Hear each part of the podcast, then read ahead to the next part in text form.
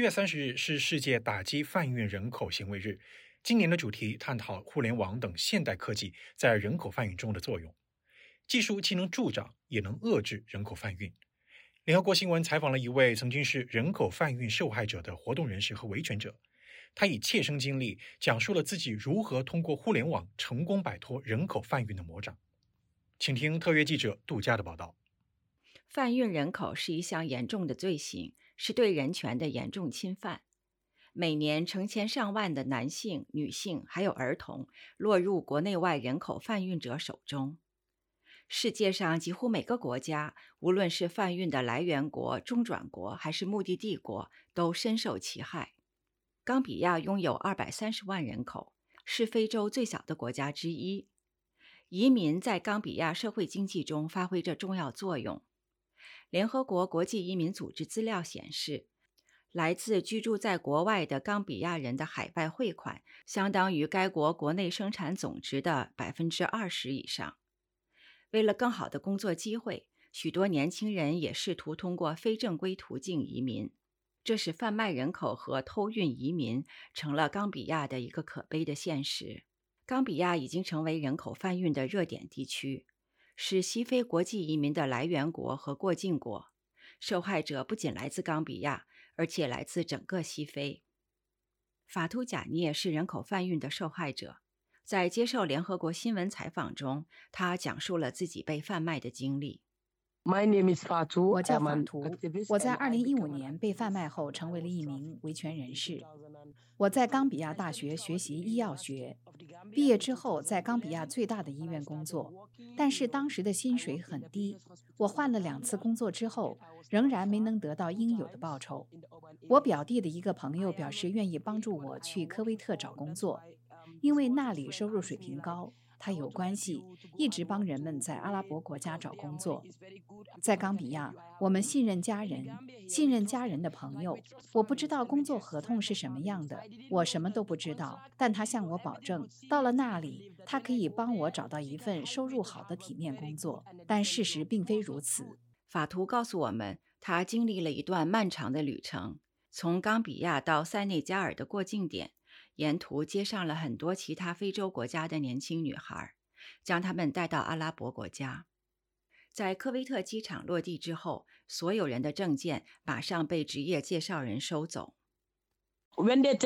他们收走了我们的证件之后，把我们集中在机场的一个房间里，那里还有很多人，很多不同国籍的年轻女孩。我们在那里待了很长时间，没有食物，没有水，每隔一两个小时就会有人进来，用我们听不懂的语言对我们大喊大叫。我当时想，这将是我生命的终结。我没有钱，不会说他们的语言，不能告诉他们我要回家。他们也不想听我们说话，对我们很严厉。之后，他们带我们去了一个办公室，一个贩卖人的办公室。我看到很多人坐在那里，一些阿拉伯人会来问：“这人是多少钱？他多少钱？”你能想象得到吗？人类像奴隶一样被贩卖去工作。法图是受过教育的年轻人，当时的情形使他深受创伤。他据理力争，告诉那个办公室的人，他拒绝被出卖。我一直在说，我不停地说。一个阿拉伯人走到面前，用蹩脚的英文说：“你必须保持安静，否则你会受到惩罚。你在这里没有任何权利。我们有权做任何我们想做的事情，因为我们买了你。”当他们问我在哪里受过教育时，我从包里拿出文凭给了他们。他们在我面前撕毁了它。他们告诉我，如果我像奴隶一样工作三个月，他们可以帮助我找到更好的工作，或者让我回家。之后的两年里，法图被先后送到十五个不同的家庭做佣人，饱受屈辱。I never ever，我从没想过人可以被这样对待。在阿拉伯世界，有许许多多人口贩运的幸存者，他们不尊重人权。他们会告诉你，你在这里没有权利，我们有权利。即使我们虐待你，我们会明明白白地告诉你。我的老板打我，他们知道我无法反击，我去报警，警察自己告诉我，我没有权利，他们有权做任何他们想做的事。他们从来没有付过我工钱，我不知道他们与中介人如何结算，中介人也从来没有给过我工钱。法图工作过的最后一个家庭允许他使用手机，他终于可以通过网络与外界取得联系，最终走出困境。Because of the internet, I was free. I 因为互联网，我重获自由，可以这么说。我联系上救世军组织，他们带我去避难所，但要得到这些帮助非常困难。